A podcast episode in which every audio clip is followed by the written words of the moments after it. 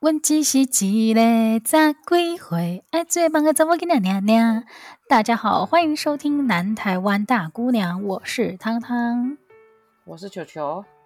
球球，你还记得我们在上一集的节目当中才聊到说，哎，这个最近这阵子啊，就是世界上有一些很有名的政治人物都纷纷的减肥成功，像是美国的前国务卿庞贝奥，然后他好像最近有新闻说要到台湾来拜访，我觉得他来台湾拜访之后，应该会就是稍微就是然后复胖一阵子吧，我觉得会，他应该是来台湾复胖后，想要再回去再创奇迹。真的，但是其实你知道，我之前啊，就是因为我注意到他就是整个瘦身成功，然后我就有看到他就是有新闻专门去访问他说，哎，就是因为他其实是川普的国务卿嘛，那川普卸任之后，他当然也就是国务卿，现在就换成那个布林肯，然后他现在就等于是一个退休的公务人员，然后就有人去访问他说，哎，那你是怎么瘦身下来的？然后就说，基本上就是他彻底的改变了自己的饮食，就是大家千篇一律在讲的那一种，就是减糖的。饮食内容，天哪，对美国人来讲不是很痛苦吗？对啊，我也觉得对他来讲好像不是那么容易。但是后来有人点出一件事情，就是你知道那个庞贝奥他是那个西点军校第一名毕业的吗？我不知道，而且我以前以为西点军校是做西西点。的确蛮容易让人家误会的，但是这件事情就说明了，你真的不要去怀疑一个西点军校第一名毕业的人，他的意志力会有多坚强。哎，我觉得只要是名校都是这样吧，像我们不是也是那个从哎就不用提了。哦，对，骑脚踏车这件事情，我们两个也真的是有一个过人的自尊心摆在那边。我们可是骑了四十公里呢，因为先被我带路带错，带到新庄。真的，这件事情真的值得跟大家分享一下。就是有一次，我跟球球在台北，两个人闲来无事，然后就听说呢，你如果沿着，因为我们两个那个时候住永和，然后我们就听说，如果你沿着那个河滨一直走的话，你就可以骑脚踏车骑到淡水。我们就说好啊，那这个礼拜天天气这么好，我们就来试试看。所以，我们真的就在永和的那个租借脚踏车的车站租了一台车。然后呢，一开始球球就说他来带路，然后我们就开始骑骑骑骑，就骑越骑越不对劲。为什么我们在这边会看到一栋这么大间的 IKEA 呢？而且我那时候好像还说什么，那是不是永和、中和还哪里的 IKEA？死不承认是新庄。后来才发现，哎，不对，这里是新庄哎，就完全骑错路，所以我们就立刻折返，然后折返到差不多要回原点的时候，你记得我们就遇到一组年轻人，然后我们就问他说：“哎，请问一下，你知道如果要骑去淡水的话要怎么走吗？”你记得他们回我们什么吗？说坐捷运啊。我就想说，哦，你也是很有对。他就说，哦，你们可以坐捷运去啊，比较方便。我就想说，我也知道，但是我就是想要运动，我就是想要骑脚踏车去。结果后来我们两个真的是头就洗下去，我们就觉得不行，拿出我们两个就是那个过人的意志力以及自尊心。今天如果没有骑这台脚踏车到淡水的话，就是 OK，我也不能做什么。但是我就想要完成这件事情。结果我们两个就是。因为脚踏车前面有那个，就是有牌子写你在哪边租借的，所以对其实你在出发的时候，你可以一路看旁边的人。如果出发点比你还近，你就会觉得很有成就感。没错，所以我们两个就是一路这样骑骑骑骑，然后真的从永和骑到淡水之后，就像球球讲的，我觉得最得意的一个瞬间，就是有人迎，就是对着我们迎面走过来的时候，就说：“哎，他们两个从永和来。” 我就觉得超爽，但是其实他心里面应该是觉得好愚蠢的人，为什么不做捷运？而且真的很累，我觉得我们在还车的时候脚都合不起来，真的真的超累的。但是好啦，还还蛮有趣的。而且隔天我老板就问我说：“什么？哎，你今天怎么看起来这么累？”我说：“我昨天骑去淡水。”他整个傻眼，因为他也是有在骑脚踏车的人，他整个傻眼。而且他们就是只是骑到淡水是三十六公里，但因为我们来回两公里的行程，所以我们总骑了四十公里，真的超累超累的。但是大家还是可以挑战一下啦，你就可以感受说哦，台北它这个给脚给脚踏车骑士的设施到底完不完善？结论就是很不完善，因为超累。你要上下桥，你还要自己在那边搬那个东西，而且在三重的时候，你仿佛就是跟青蛙过河没什么两样，你会被放逐在马路边。好了，那我们两个应该跟那个庞贝奥有相当的那个意志力。那除了庞贝奥之外，另外一个减肥成功的名人就是金正恩。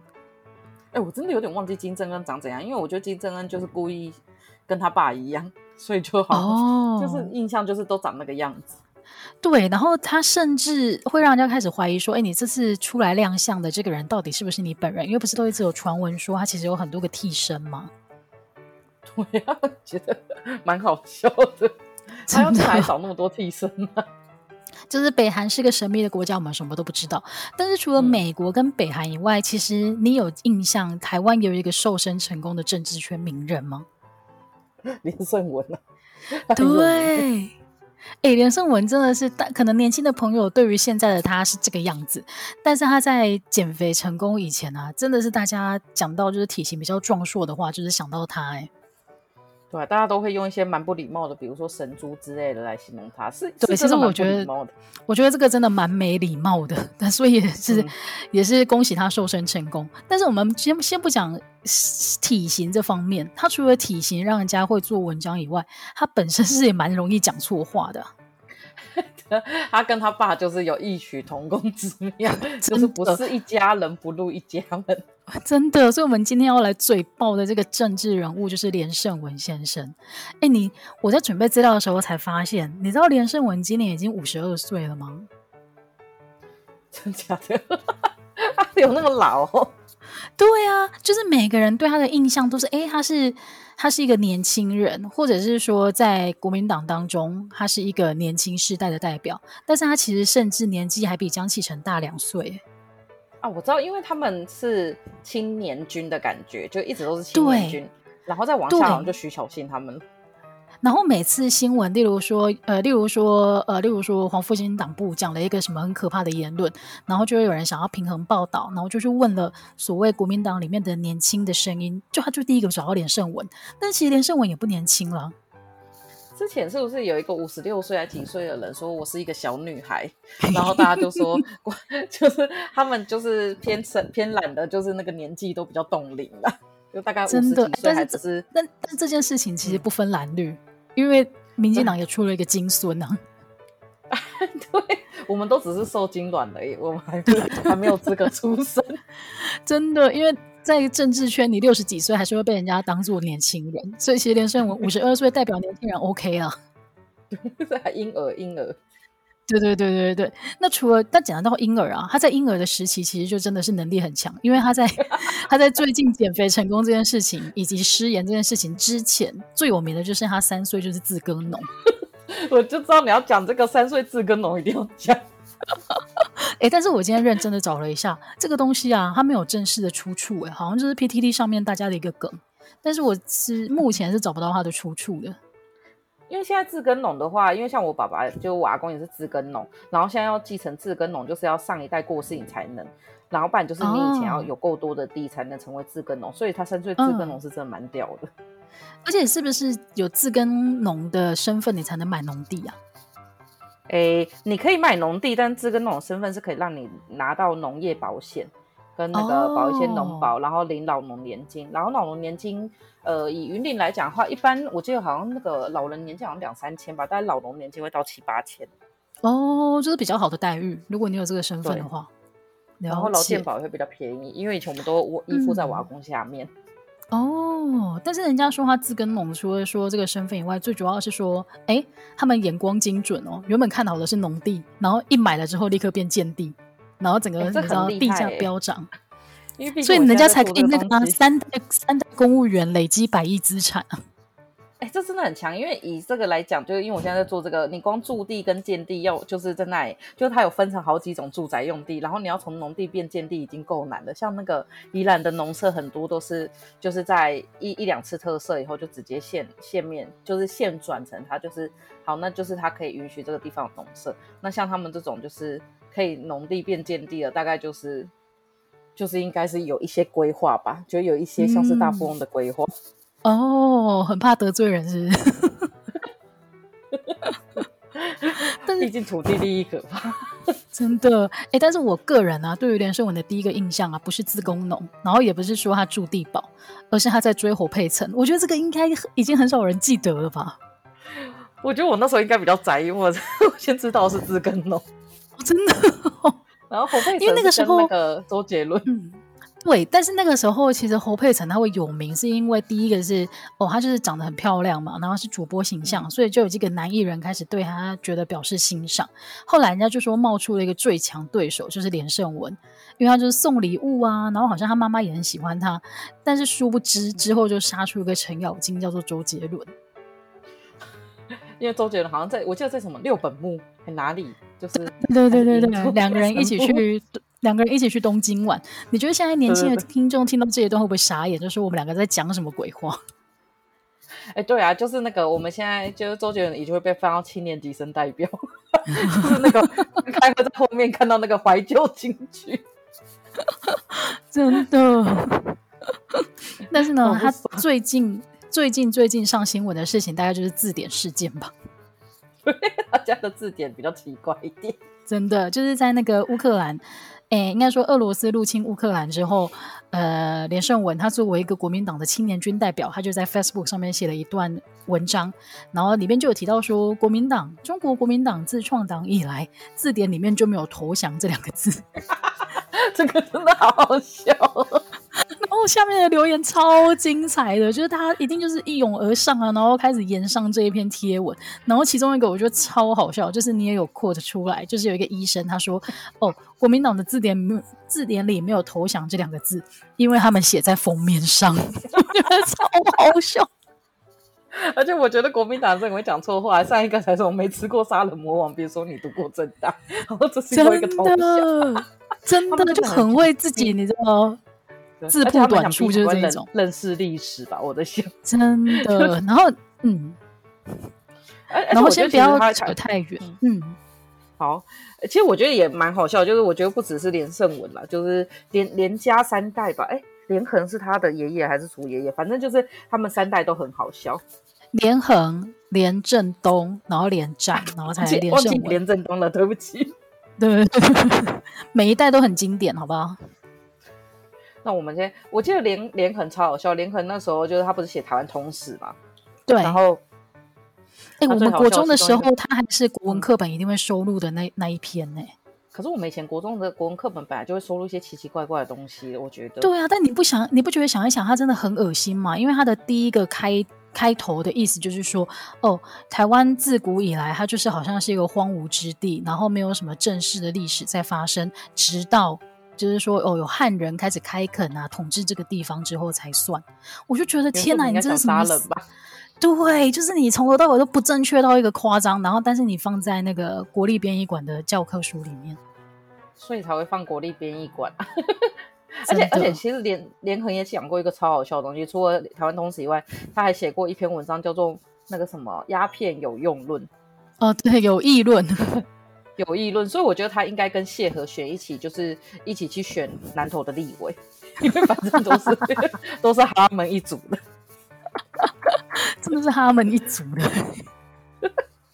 而且我觉得是最好笑的是他讲完这个没有投降两个字以后，超多人贴他说他爸爸直接投共。对，哎、欸，真的不只是投共，他那个时候是直接被邀请去参加那个解放军的阅兵呢。还那时候不是还有一句名言，什么连爷爷你回来了？那些人是二零零五年的，他们现在其实都已经成年了。你回来了，你终于回来了。他们看到那些影片，不知道会觉得骄傲还是觉得羞耻？他们可能会觉得。我现在我之前才在看，就是有人在比较那个北京欢迎那个时候的歌手跟现在的样子，每个都像看看那个什么蛇精滤镜的，就是已经 失去了他的任何美感，就是都是滤镜风。哎，但是你如果现在尝试了去 Google，就是连连战阅兵，或者是连爷爷您终于回来了，你还可以顺便得到一张非常有趣的图片，就是连战跟他的那个夫人去参观一些名胜古迹的时候，其中一站。就是去那个秦桧跟他老婆，不是他们有一个，他们有一个雕像，然后是他们跪在那边，然后被大家吐口水，就说他是卖国贼啊，然后每个人都可以经过去唾弃他们。我就想说，嗯，他们安排这一站到底是什么意思？就是想跟他说，这就是你们未来的样子哦，你们之后会被用成这样子，然后放在那个什么什么香港蜡像馆，杜莎夫人蜡像馆啊，就是我刚刚想说忘记哪一个。对啊，但是讲到连家，其实他们最擅长的事情，我觉得归纳出来就是一句话，叫做“哪壶不开提哪壶 ”。就包括刚刚的投降是一个嘛，然后你还有印象，就是他在选台北市长的时候，嗯、那个时候他的竞争对手是柯文哲，然后他有一次呢，就是、哦、有一次我印象很深刻，因为有一次他就是带着一些大批的媒体，他想说哦，今天要来上一下新闻，所以带着大批的媒体，然后经过柯文哲他家楼下的时候，他还酸说啊。听说这边就是一平也是一百五十万，所以我们柯文哲也是那个豪宅的持有者。其实他想讲的就是说，因为那个时候大家都一直炮火猛攻说，哦他是权贵啊，然后柯文哲才是平民啊，然后他们之间的战争就是很不公平啊，或者是说一定要票投柯文哲，他才会懂得就是什么人民的所苦之处啊。后来发现其实也都是一些屁话，但是那个时候你就会觉得，你就会觉得哦好，就是大家。就是柯文哲，他的确是住在一个很不错的地段，然后好的房子，但是退一百万步，应该都轮不到连胜文来酸这件事情吧？那连胜文是住哪？他是去住 long stay 的地方。他就是住在他的地堡啊，就是我觉得台湾人对于你们家的财产是怎么累积起来的，基本上已经有非常非常多的疑虑了。你为什么还要？那你如果享受了，你就好好的享受，闭嘴，然后爽快的过就好，你就不要自己还提出来，然后被人家大做文章啊。而且而且他住地堡，我记得我之前不是有人去那个类似那种乌克瓜牛去地堡外面抗议嘛？因为地堡那时候不是一。我记得一户一亿吧，那个时候非常的贵。嗯、然后我有去加入外外就是夜宿地堡这件事情，就是去睡在外面。嗯、我跟你说，就是我觉得地堡那边啊，连蚊子都很少。我只想讲这个，就是一亿一亿的那个一亿的外面真的是有差、欸。你是当下觉得说，好了，其实我就是住不起，所以我才要睡在这边抗议。要不然你门打开，我是很愿意爬进去的。对，而且我会觉得说这个地方也是蛮不错的啊。如果在这个地方可以搭一些帐篷的话，我可以选择考虑一个月两千租在这里，因为旁边很安静哦，也没有什么车。真的，其实讲真的，就是酸葡萄住不起啊，所以才要去那边抗议啊。有得选的话，是想要在楼下，我们都要去楼上啊。对呀、啊，你可以开放大家上去参观呐、啊。我们想看看什么叫真豪宅呀、啊。可是现在最豪宅不是那个吗？陶朱影园吗？哦，对，陶朱隐园好像二十八亿吧，我记得过年前好像有那个乐透，然后大家说中完了，扣完税还买不起啊，所以真的是另外一个世界。对啊，但是二十八亿真的是不知道为什么要拿去买房子哎。通常会拿二十八亿买房子的人，对他来讲，那应该就已经不是什么考虑的重点了。他们是不是像唐老鸭叔叔一样，就可以在钞票里面游泳？哎，有可能哦，好像很赞哎。是不是也列入儿时儿时梦想之一，就是可以在钞票里面游泳？而且我后来发现呢、啊，不管你跟谁讨论，大家都有这个印象哎，大家都看过那一幕，就是唐老鸭的爷爷在那个钞票里面游泳这一个画面。我觉得这一幕太酷了，而且那个爷爷不就就很像林爷爷嘛，然后下面就很像他的孙子，包括连胜文都是。然后他还说，谁没有在游泳池，谁没有在钱池里面游泳过？你们这群酸民。真的，你还去参加什么那个无壳瓜牛运动啊？只是证明了你无壳瓜牛而已。而而且而且，就要讲回来，就是因为今天会想要聊这个，是因为就是就是其实因为这个东西讲出来后，除了是连胜文讲以外，大家就会激起大家回忆，就是历届以来大家对国民党印象就是会一直投降，就是因为大家先记得我们以前课文一定要写过一个，就是国民党撤退来台，那个难道不是就投降吗？但是他们就是。欸对，请你注意你的用字哦。人家课本上面用的是转进，不是撤退，好不好？不是撤退吗？是转进，是转进，人家才没有输，没有撤退。天哪，我那我看的是哪一本？还是我从头到尾都读错了？哦，你可能印象不够深刻吧？天哪，我一直以为是国民党撤退来台。我想说，我们就从一九四九年就开始让大家看到什么叫做先就是投降吗？真的。那那对课本没印象，你对课本没印象，你对吴思怀总有印象了吧？而且吴思怀这次这次不知道为什么有点安静，因为他知道自己本在这个议题上面，他本身带着原罪啊。太好了，好险他有一点脑袋，如果不然像连胜文一样就会有点蠢。他就是连胜文，就是永远要站出来吸炮火的那一个人呢、啊。而且我觉得台湾其实很喜欢推崇这种一直投降的人，比如说像呃逢甲大学的邱逢甲，大家那时候也是把他都吹得跟神一样，捧得跟神尊一样，结果发现哎，他也是在那个叛变以后，就是台湾打仗以后，他就跑去中国。哦，真的、哦，我不知道这件事，我不知道这件事情哎、欸。嗯、你说逢甲大学的那个纪念的那个人，邱逢甲，对啊，他就是逃去中国。他前面还先说什么，我一定要跟台湾共存亡，身为台湾的爸爸这，然后战争一打就去中国，然后在广东那边继续开学校。我想说，这种人凭什么有一个学校？对啊，而且这个学校还蛮蛮多学生的哎、欸。对、啊，而且那个时候我记得临时政府还有一个总统叫李宗仁，还是副总统，记不起来。他是逃去美国，嗯、然后蒋介石逃来台湾。我想说，这他从头到尾 根本就 整个党根本就有问题哦。所以这个真的就是那个医 那个吴欣岱医师讲的，就是你的字典里没有投降，因为它就是写在封面啊，它是你的中心主旨，好不好？他们的五五宪草第一个应该是就宪法就是第零条，就是投降输一半吧，其他的才是我们自己的。真的哎，但是你刚刚讲的这个我有点惊讶，原来邱逢甲，因为他最有名的除了大学以外，我觉得就算逢甲大学倒了，逢甲夜市也会持续存在，所以他这个名字应该是不会被忘记。对啊，我只是大家会开始就是发现，因为我好像也是从无缝事件吧，大家说无缝是假的，然后那时候就有一大堆调出说过去历史上被造神的，然后邱逢甲就是其中一个超好笑哦，哎，我不知道哎，所以无缝也是假的。吴吴凤是好像是那个就是要统治原住民的神话，好像是日本人要统治原住民这个可能要历史系的人才会知道，因为我没有理解那么多。哦，好吧，不过我们以前的课本就是充满着各种谎言啊。就是很好笑啊，因为我们的课本在讲那个，就台湾没有那个什么四号公车跟十一号公车，我记不太起来，就是有两个公车是没有的。那就当时的中国的好像四路军还八路还十一路军，然后像那个什么中国就会有几号公车是没有的，因为就是对应那个时候国民党的陆军的那个部队名，哦、是听好听那个、啊、中国人讲的、啊。了解，但是 但是国民党他虽然说在表面上做很多这种奇怪的功夫，然后他也有一定的成效，但是其实这几年来你观察，你就会发现他其实一直在跳针呢。我觉得他们就找不到自己的定位啊，他们不知道自己的定位在哪，嗯、他们一方面又觉得说，我觉得他们就骨子里觉得年轻人愚蠢。所以说，年轻人就他们会觉得说，年轻人不像他们那个时代。其实我最觉得最好笑就是他们说，年轻人不上战场是会懂什么？我想说，你们现在在那里当官的哪几个是上过战场的？那几个给我领退休俸的，有几个给我去当过？就啊，到底有几个可能在后面而已。真的。然后我觉得最最有趣的是，他们说：“哦，你台湾看到乌克兰这个样子，你就不要学人家去挑衅啊，不挑衅就没事。”我觉得真的很很厉害。对，这就是国民党的作为。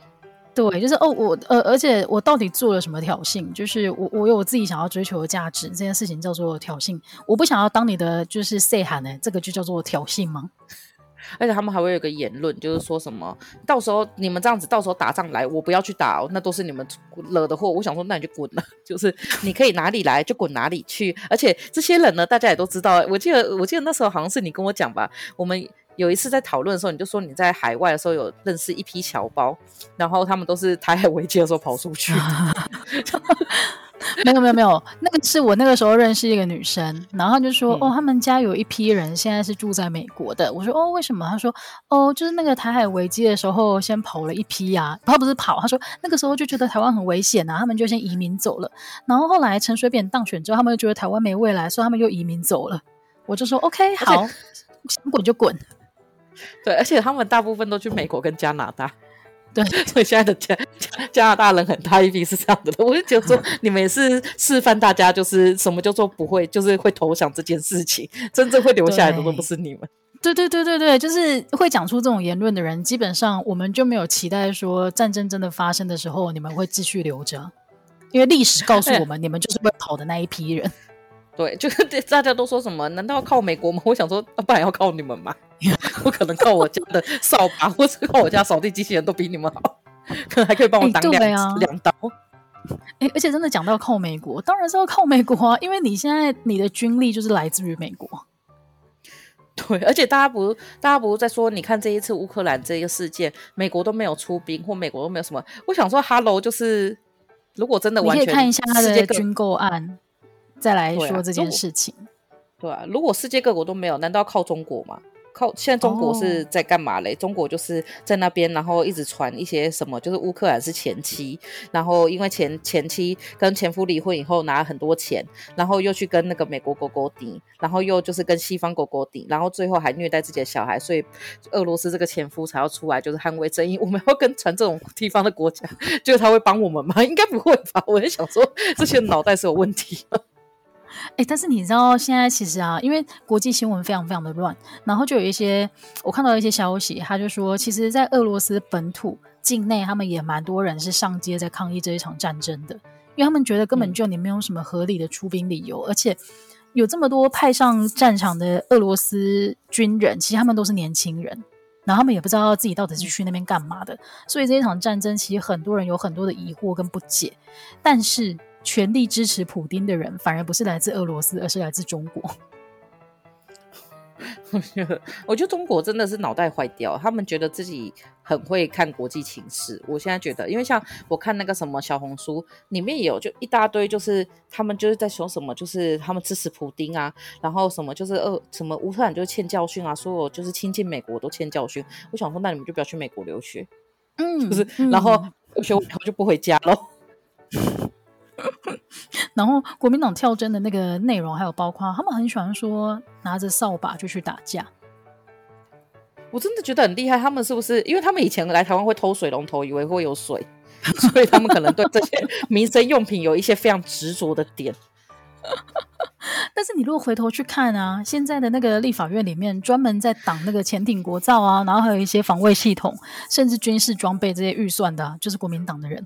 所以就是这个意思，就是说你们也没有在说谎了，就是你们把这个预算挡下来了，所以人民以及我们的军人必须要拿着扫把去打仗，是这个意思吗？我觉得应该是，而且像就是一些就是军人的，就是包括征兵募兵制要提高什么待遇那些，其实也都是国民党在挡。然后像是我们现在就是政府现在其实有要军用一些征用一些就是台湾的土地，因为台湾很大一部分的土地都是国防部，因为那时候戒严时代嘛。嗯，然后要征用这些地，比如说否军人或否年轻人，国民党也是出来挡，就是立委都出来挡，然后他们挡完以后，私下就会打电话说，他们希望把这块地给建商。哦，就是，就你会觉得说，就是难怪你们那么那个乐色，难怪你们不会上战场啊，因为我觉得年轻人不上战场，是因为我们就是本来就不恋战，然后你们是就是很爱讲话，然后等到就是要上战场的时候，你们一定跑超快，就。是我永远想到的第一件事情都是自己的利益。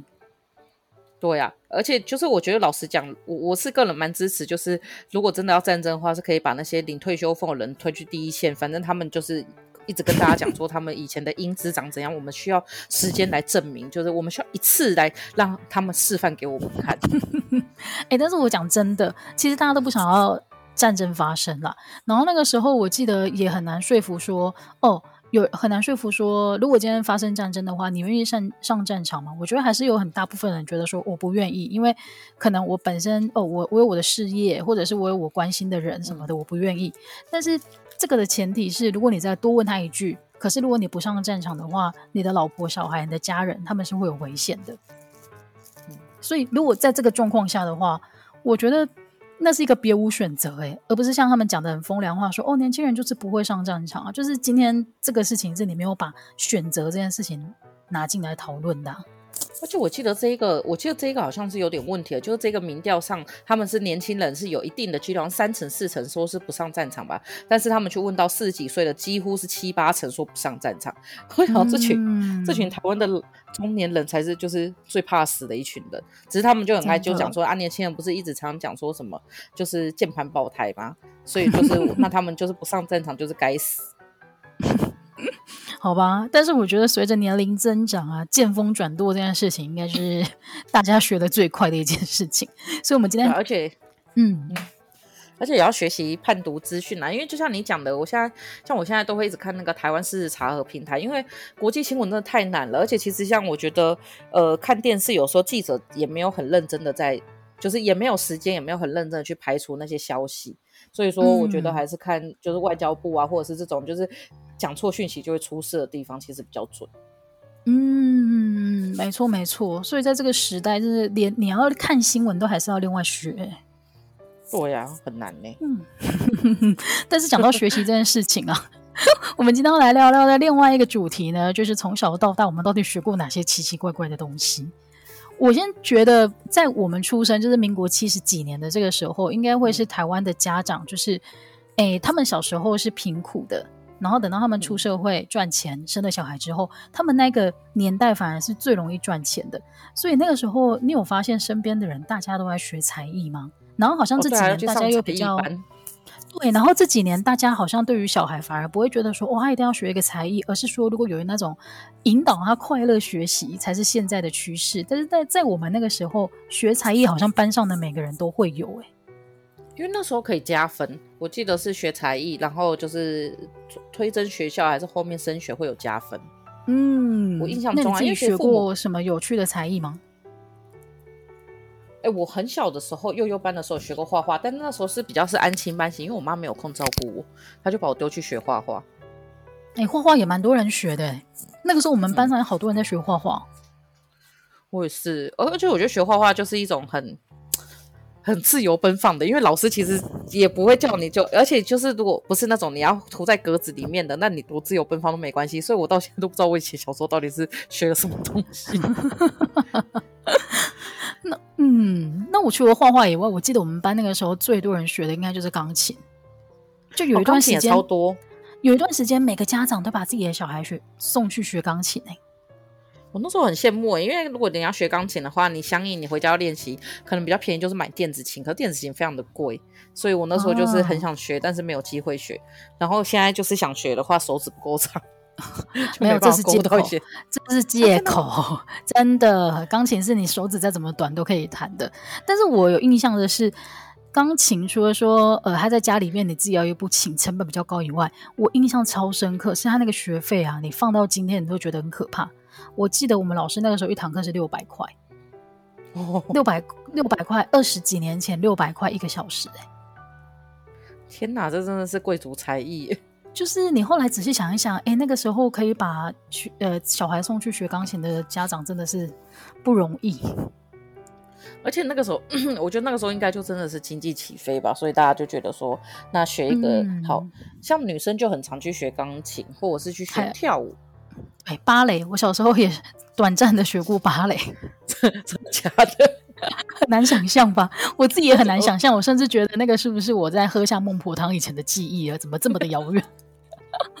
因为我觉得芭蕾很难呢，芭蕾很难啊。但是小时候，因为你如果是小朋友学的话，那个小朋友的筋本来就还没有那么硬啊，所以你要学那些东西好像相对容易一点。但是芭蕾真的是比钢琴让人家容易先放弃。为什么？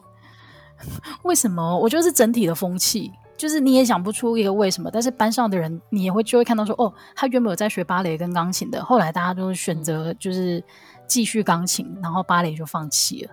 可能大家长大那个骨头都变硬了吧？有可能。哎、欸，这样子我觉得像像我们家像我去学，就都学一些比较实用性质的。我也不知道为什么，就比如说我那时候国小二年级，有时候数学考八十分吧，我妈就送我去学心算。嗯、哦，就好像觉得数学这样子就是天。嗯嗯，心算也是好多人会学的，哦，因为以前都觉得学心算数学会变好，其实不会，只是算数会变快。哦，然后呢？你觉得那个东西对你现在有帮助吗？哎、欸，我觉得有帮助。哎，就是看到数字，比如说，呃，我觉得最多是到三乘三位数，三位数乘三位数的时候，你会很容易判别就是哪一个是答案，或者是你会很容易找到答案在哪。哎、哦欸，三位数乘三位数很强哎。嗯，因为以前要算到五五位五六位数，因为它是照级距去算的嘛，就是七级六级。我记得好像那时候我考过一级后就没有去读了，好像读了半年左右吧。哦、OK，我小时候也短暂短暂的学过心算，但是真的超短暂的，可能一个月这一种。然后从此以后，我的人生当中就没有数学这件事情了。而且我人生真的超多数学，后来就是在国中做科展的时候，我不知道为什么我还去做了一个数学科展，了不起。然后那时候要算九连环，哎，那个超难算的。我那时候后来想想，我们好像要算到就是上亿的那个数字。你说你说这是很多个乘数乘法这样一直乘下去？对，就是你要算九连环。如果你要把这条线穿过九连环，你有几种算几种可以成功的方式，哦、然后你就要一直试一直试，所以就会出现很多组算式。但我现在完全忘记我那个时候到底为什么会去学这个东西，可能就是当时的流行吧。小时候流行过很多奇怪的东西啊，就是，然后小时候也流行过，小时候超流行数学的，我觉得还去考 AMC 跟奥林匹亚。哎，有有一阵子有很流行这种什么数学检定，然后他会。标榜说什么？你小学一年级就会接触到四年级的程度，然后三年级的时候你就学到国中程度的数学。你想说为什么那么早学数学？对啊，哎、欸，但是我觉得这件事情啊，其实到现在还是有一些补习班在标榜这件事情，只是好像大家比较强调快乐学习。但是我觉得有一些家长心里面还是有一个梦，就是我希望我的小孩可以超前，尤其是在数科方面。我觉得是哎，而而且我觉得这里就会有区分，比如说像，呃，我就我就是学了数学以后，再我就去学语文，就是都是一些比较能够变现的技能，嗯、就是它可以实际上，比如说换成钱或什么之类的。但是像我的朋友，他们可能就是学钢琴啊，钢琴我觉得有点例外，因为钢琴其实也可以换成钱。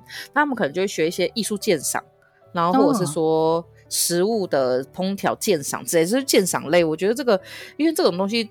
就是我就会觉得说这种东西好像不太能换成钱，或者是没有什么实际的效果。可是实际上你后来到了很后面的时候才发现，就是有些人就会去看音乐剧啊，或者是去学这些鉴赏，然后这些反而是在后面的时候就很有用。但前面的时候我是觉得没有用，就是个人的文化素养这方面的培养也是很花钱的。对，那你刚刚讲到是，嗯，你刚刚讲到实用这件事情，我后来想起来，我学过一个非常非常实用的课，叫做正音班。哎、欸，我以前就想说，到底是谁会去上正音班？但是我个人是没有印象哦。只是我妈妈非常确定，她说你要上国小之前，你有去上过正音班？为什么啊？你超字正腔圆的啊！可是我小时候的台语是我小时候比较常讲台语，所以可能那个时候会有一些家长担心说，哦，那要上国小了，他会不会讲话会有腔啊，或者发音不够标准啊？所以送去上正音班。那你不觉得效果还蛮显著的吗？我觉得是，而且而且后来想想，就是所以就是在学校其实还是有一种标准的北京腔，他还是会觉得比较好。然后你以前可以去演讲，你还是要有办法讲那个。像我就只能去参加闽南语竞赛，就是。可是我也会参加闽南语演说比赛。因为像演说，我就觉得就比较难。就演说演讲，感觉就是要有正音，或者是要有一点，就是咬舌，咬要不是咬舌，咬字很正确。可是像其他的感觉，就是哦，你只要会讲那个话就。我觉得高雄竞争一定很激烈，在台北基本上班上会讲台语的就可以去了。哦，高雄的闽南语竞赛真的超激烈的，应该是因为我们那时候只是会讲，所以就可以去参加的。第三名，全校第三名。真的是不错，所以呢，语言呢，语言方面呢，还学过什么？我就学那个啊，我就是学过日语，因为那时候只是想看那个，想要看漫画，然后老师那时候跟我说，嗯、就你只要会日语就可以看全世界九十六趴的漫画，然后后来是。哦可我觉得这个真的蛮有用的。然后后来到了研究所的时候，我就突然爱上少女时代，然后为了少女时代去学了韩文。然后我记得那个时候，就是人就是有一些很奇怪的自尊心。就老师那时候问我说：“呃，你为什么要学韩文？”大家很多人都说：“哦，因为我喜欢 Super Junior，或者因为什么？”我那时候就说：“哦，因为我想要对于东北亚有更多的了解。”然后我就想说，我那时候在 gay 个屁啊！就直接说，我觉得少女时。我就觉得少女时代腿好漂亮哦，那个哎，Jennie 那首歌我看了大概一百遍吧，好好听哦。然后老师就说：“哦，你在装啊？” 没有，老师就说：“嗯，那这样很好啊，会死你要加油。”嗯，会死你要加油哦。而且你不是也学过日语吗？有，我那个时候是，哎，我我那个时候好好闲哦，我就是一份工作结束，然后到要那个念研究所之前，刚好有一段时间的空档，嗯、然后我就去报名的日语班。那个日语班超密集的，我们一个礼拜上六六堂课，然后每堂课要三个小时，也太几乎你几乎每天就是，所以那个时候那就是那个 Minna no Nihongo，那那它不是一套教科书吗？嗯，就是全部上完，五十课都上完。天哪，你花多久？我忘，就是可能半年内这样子吧，因为每天三个小时，然后你 一个礼拜上六堂课，那而且到最后那个班变得非常的可爱，因为他那个课本来能参加，就是说你有这么闲的人本来就不多，所以后来到最后剩下一个老师跟三个学生，所以这个是 完全是家教班的规模，然后收费又很便宜。反正我不知道为什么那个时候补习班这样还有办法赚钱，但我们也觉得赚到了，就真的超划算的。然后我们那个老师真的是教的蛮好的。有，因为我后来有一直听你讲这个老师。对啊，那个老师真的是蛮会教的，但是他现在好像也已经没有在教日文了，就是他在工，嗯，应该是有另外的工作，但是他日文真的教的很好。欸，你记得以前学校有第二外语吗？有，要选修第二外语。我记得我那时候选日文，但我一次一堂课都没有去上过。然后后来期末我拿了八十五分，就我根本没有出席在那堂课堂上。我想说老师是不是随便乱给的？高中吗？国对高中高一，然后高二我去学法文，选法文。欸、然后我们学校没有哎、欸，我们有。然后老师第一堂课就一直跟我们说，如果你说 Bonjour，你就很 low，你要说 Bonjour。然后他讲完这个以后，我就没有再去上下一堂课。因为讲说三小，你还蛮喜欢学语言的，因为我记得你那个时候在清大，你还有学德文。说 We heißen Sie, wie heißt du, bist du Maria？就完全不知道那什么意思。然后你上完德文之后，你都会非常非常兴奋的跟大家炫耀你今天学了什么。然后其中一句就是 bist du Maria，这句连我都会，就是你你的名字是玛利亚嘛？就是 bist du Maria。我那时候真的问我自己在冲三下，但是球球听完我这句话之后，他自己也停留在这边而已。很难呢、欸，我后来去越南学越南语，现在有只记得盖奶包牛顶，这个多少钱？谢谢嘞，谢谢的越南语怎么讲？干闷吉。然后因为你是姐，只有他们通常对女生都是甘门吉。哦，就是谢谢。我那个时候去就觉得他的他的谢谢跟台语很像，就很像甘温。他不客气是肯德基，肯勾基。那你还不错嘛，你有记得一些生活用语。你说这个多少钱吗？对对对对。那那个工作以后呢？工作以后还学过什么有趣的课程？我去，我在中，哎，我不是我在中国，我在那个高雄的时候，然后那时候我记得跟你讨论，然后你有说我可以去上宝石鉴定课，然后我真的有去报。我前两堂课一直在教，还蛮好玩。前两堂课一直在教俄罗斯假钻，就是叫你分辨真钻石还是假钻石。哦、然后那时候去的时候，就是班上超多人，大概四十个人嘛。老师一来就说：“你们有没有带自己的钻石过来？” 我想说，这堂课比钻石。门槛也太高了吧！你要修这堂课，请你自备一颗钻石。然后偷偷你就在下面说：“哦，我明天就带。”然后老师说：“那个交到翡翠的时候，你们要自己带哦。”然后其他人就说：“哈，可是我只有两个，我想说三小 翡翠三小。”哎、欸，这很酷哎！所以他每个人他就会教你怎么使用那个放在。镜那个眼睛前面的那个小小的放大镜，对对对，老师有教我们姿势，他说你这个姿势这样一拿，大家就觉得你很专业，所以我只记得那个姿势，哦、剩下怎么辨别我一个字都忘，记不记得？哎、欸，但这个课真的蛮酷的，宝石鉴定课，好像上到俄罗斯假钻学完后就无限期停课，因为疫情，到现在还不知道怎么看玉跟翡翠，红宝石也没关系，但是你会先看钻石的。没有没有，你会先专业的拿起那个十倍镜，对对，然后他可以讲一些钻石的，就是切割原理，只活到这样而已。因为毕竟我是一个没有钻石的人。好，等到你买了自己的钻石，或者你要买的时候再去上这个课好了，感觉超实用。哦、那你有上过类似的 gay 白课吗？因为我觉得那个蛮 gay 白的。有，我上过一个课超 gay 白，就是品酒课。一个真，可是你不觉得品酒课的印象？你不觉得品酒课听起来蛮有趣的吗？我觉得是不是可以一直喝酒？对对，那个课就是一个爽课，因为它就是，而且我记得很便宜，一个人好像十磅还是十五磅而已。那个时候在英国去上那个课，然后一进去他就说：“我们今天要喝六支酒。”就 yes，就是你只花一点钱，然后他就是给你喝很多支酒，然后就是从然后让从标签开始看。他说标签你可以看产地，嗯、然后哪边产的，它的口感会是比较偏怎么样子的。然后你真的喝完之后，你你就可以记住说哦，你喜欢的是哪些关键字。然后以后你看酒标的时候，你就会认得。然后包括说怎么醒酒啊，然后那个它不是有很多程序吗？什么你酒喝进去之后，你要先在你的口腔里面叭叭叭叭叭，反正就、哦、我现在都忘记有什么前调、中调、后调，那是香水吧？我自己等一下，我我跟你讲，我人生第一次看过醒酒器是看那个神之拿那部漫画，然后他会把那个拉超高拉的像那个印度拉茶一样，对对对然后倒在一个醒醒酒器的内甩。所以那个课蛮好玩的，而且它还会有很多那个配酒的那种小，呃，就是这种 tapas，就是那种西班牙小点，超好吃，那个跟那个火腿都好好吃，烘蛋啊什么，反正上完那堂课之后你就觉得超饱，但是你只会记得一件事情，就是你要去下载，你要去下载一个 app 叫做 Vivino。然后它那个超好用，就是例如说你到那个超商里面，然后一整排的酒的时候啊，你就可以拿出你那个手机，然后打开那个 app 之后呢，对着那个酒标就是拍照。然后上面呢，他就会帮你辨识说，哦，这个酒目前得到的评价有哪一些？因为，因为你去上品酒课的时候，其实那些老师他们已经喝过很多很多酒，所以他会喜欢的味道，嗯、或者是他们业界当中讲的比较好的酒，有时候对我这种没有在喝酒的人来讲都太烈了，或者太苦了。嗯、但是对于对于一般大众来讲，你就可以用这个 app，因为这个就是大众的平均值，就大家觉得这支酒到底。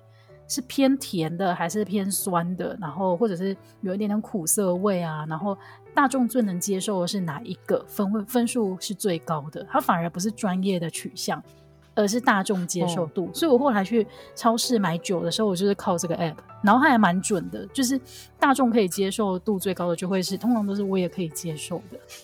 啊，那我要去下载。哎，我有个朋友，就是以前工作的朋友啊，他就是一个非常喜欢喝酒的人。然后他就是他在台湾的时候已经会去很多酒吧了。然后他那时候在越南的时候，我觉得还蛮酷的，就一个年轻的妹妹。他在越南的时候，她走了十三间酒吧，然后还写了一个部落格，就是跟大家分享酒。然后后来他就去意大利读，就是读一个酒庄酒类的硕士，嗯，品酒硕士。然后嗯，然后再去酒庄实习。就最近是回来，但我觉得很酷哎。